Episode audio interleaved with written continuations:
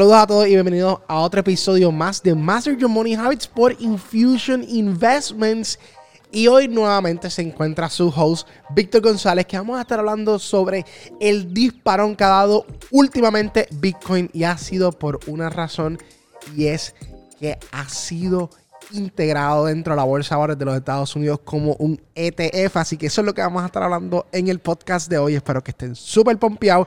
Antes de comenzar, recuerden que pueden seguirme en mis redes sociales como Infusion Victor, Infusion Victor, o también pueden ir visitar nuestro canal de YouTube que está a punto de cambiar y hay un montón de cosas que estamos trabajando que se llama Infusion Investment, pero tal vez en un futuro no sabemos lo que vaya a pasar. Así que vienen cosas interesantes. Espero que les esté gustando todo el contenido que estamos haciendo.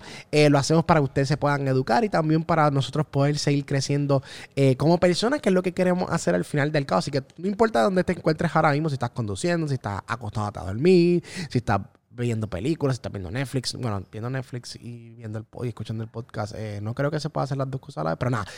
Bienvenido a otro episodio más de Master Your Money Habits. Mi nombre es Víctor de González y en el, en el podcast de hoy vamos a estar hablando sobre lo que es Bitcoin o cómo eh, fue integrado dentro de la bolsa de valores, porque algo que realmente eh, me parece súper importante de que, ¿verdad? Estemos adoptando las criptomonedas principales como eh, una moneda o, como algo tangible dentro de la bolsa de los Estados Unidos. Y a mí me parece eh, bastante bella la idea de que si queremos que estas monedas principales como el Bitcoin, Ethereum, Cardano, que son eh, que yo invierto personalmente porque considero que eso se, diferencia ante las otras cosas que existen por ahí. Este, pues básicamente me gusta muchísimo que hayan podido integrarlo dentro de la bolsa ahora porque creo que puede ampliar el crecimiento adicional muchas veces las personas no entienden que para nosotros poder crecer una moneda, poder crecer algún tipo de activo financiero, necesitamos por obligación que la vieja escuela comience a invertir en estos eh, en estas monedas específicamente. ¿Por qué? Porque tan sencillo de que estas personas cuentan con muchísimo, muchísimo, muchísimo, muchísimo dinero. Entonces, si estas personas cuentan con mucho dinero, entonces de manera obvia eh, trabajar entonces con ellos eh, que inviertan en estas monedas principales inyecta lo que es esa demanda e incrementa el valor de todo esto activo. Eso es lo que queremos al fin y al cabo. ¿Cómo nosotros podemos eh, elevar el precio de todo esto activo? Y entonces, ¿cómo nosotros podemos elevar el juego al próximo nivel? ¿Cómo nosotros podemos entender en qué punto va a llegar el Bitcoin o va a llegar el Ethereum o va a llegar estas monedas?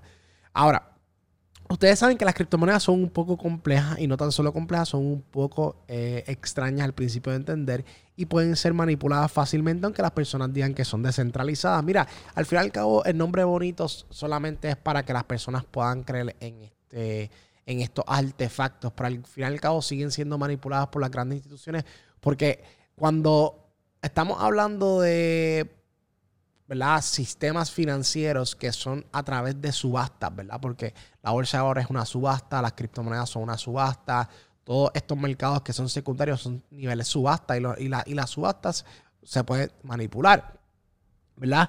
Este, y entonces es por eso que, claro, se puede manipular bien fácil, pero más que manipulación, porque manipulación existe dentro de la bolsa de valores, es que puede colapsar en cualquier segundo porque no tiene lo que son los trading halts y tampoco están aseguradas. Entonces muchas personas empiezan a invertir de manera agresiva en un activo que no está suficiente líquido o tal vez un activo que realmente pues eh, para poder sacar tu dinero es difícil o tan siquiera eh, puedes sacar tu dinero eh, completamente porque son plataformas que son completamente extrañas. Entonces eso es lo que ha causado las criptomonedas. Las criptomonedas han causado, ¿verdad? Que, que se disparen de valor porque muchas personas pueden invertir poca cantidad de dinero y poder elevar su cuenta al próximo nivel, pero entonces cuando los van a retirar no los pueden retirar.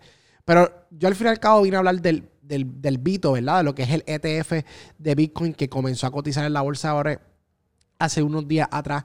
Eh, y ha sido sumamente interesante la manera en que se ha trabajado este fondo. ¿Por qué?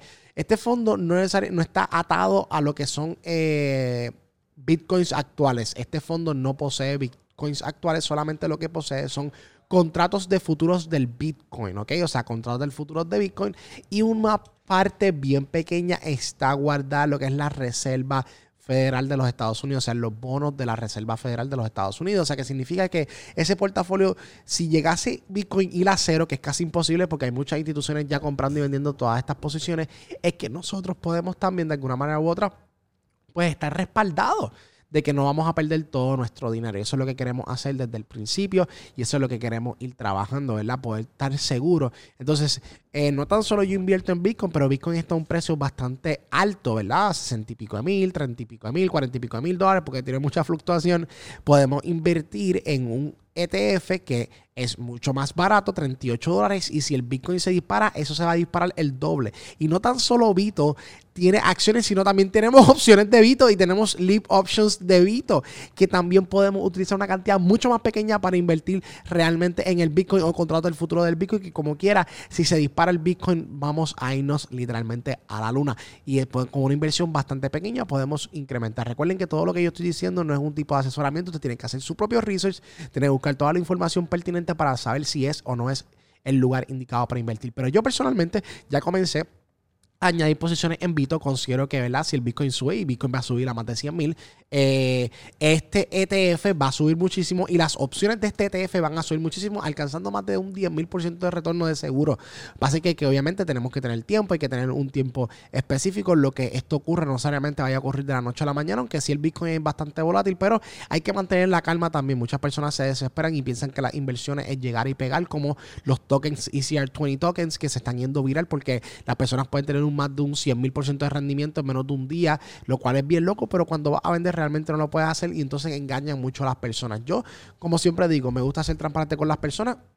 Y las criptomonedas en que yo confío son las criptomonedas principales. Lo demás realmente no me interesa, no considero que son proyectos buenos. No me he puesto a buscar mucha información tampoco, pero eh, sí tengo que, yo me estoy empapando cada vez más sobre esto, de lo que está pasando, eh, buscando más información. A mí me encanta ser autodidacta, so yo estoy buscando mucha información, pero hay muchos proyectos que realmente no valen la pena y muchas personas se están enfocando en ello. Así que es algo que, que, que está pasando mucho. Y también, o hablando de los NFTs, aprovechando el tema también, es que, oye, eso que está pasando con el metaverse de Facebook está súper nítido.